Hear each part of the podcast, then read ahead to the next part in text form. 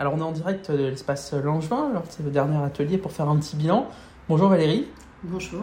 Comment ça va? Très bien, merci. Eh ben, écoute, euh, je t'interviewe aujourd'hui pour savoir un petit peu, un petit retour d'expérience sur les ateliers, comment ça s'est passé? Et comment tu as trouvé ça? Alors les ateliers se sont bien passés, ils étaient à chaque fois très intéressants. Euh, comment ça s'est déroulé euh, C'était à chaque fois en deux parties. Il y avait donc une première partie animée par une diététicienne, donc toujours la même diététicienne qui est revenue à chaque atelier.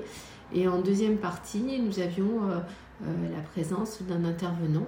Par exemple, il y a eu une personne de la Ligue contre le cancer, il y a eu une personne qui est elle-même diabétique et qui est venue donc nous parler de l'importance de faire du sport. Euh, il y a eu euh, différents intervenants comme ça à chaque fois, ce qui un permettait sportif aussi. un sportif, une sportive pardon, et euh, effectivement ça permettait de dynamiser la séance et c'était très intéressant. Ok, un petit peu devancé du coup la, la question suivante qui était de savoir comment se déroulaient les ateliers. Ah. non mais c'est très bien et justement comment donc ça s'est ça s'est passé comme ça. Et au niveau de la diététicienne, ça te ça te convenait? Est-ce que tu as senti un suivi, une cohérence dans le programme ou pas du tout? Enfin voilà, comment est-ce que tu as trouvé ça? Déjà, quel était ton. Au départ, quand on t'a parlé de ces ateliers, quel était. Tu avais envie de venir, tu n'avais pas trop envie de venir et tu as été agréablement surprise? Ou pas trop Si aujourd'hui on te proposait, voilà, comment est-ce que tu sens les choses? Si, euh, l'envie de venir, parce que euh, l'alimentation, on sait très bien que ça a un rapport avec la santé. Donc, euh, très important de venir à ces ateliers et surtout très intéressant d'apprendre d'apprendre des choses parce que parfois on a des idées reçues. Donc c'était très intéressant. Euh, qu'est-ce qu'il y avait d'autre dans la question? La, diététicienne, tu as senti le programme? Ah, Alors la diététicienne, oui, elle avait préparé euh, son programme, son programme qui était sur la durée, d'où l'importance d'assister à toutes les séances, puisque ce n'était pas euh, à chaque fois, elle ne redisait pas la même chose, on avançait, c'était à chaque fois des thèmes différents. donc non, très intéressant. Et avec le groupe aussi, ça a été?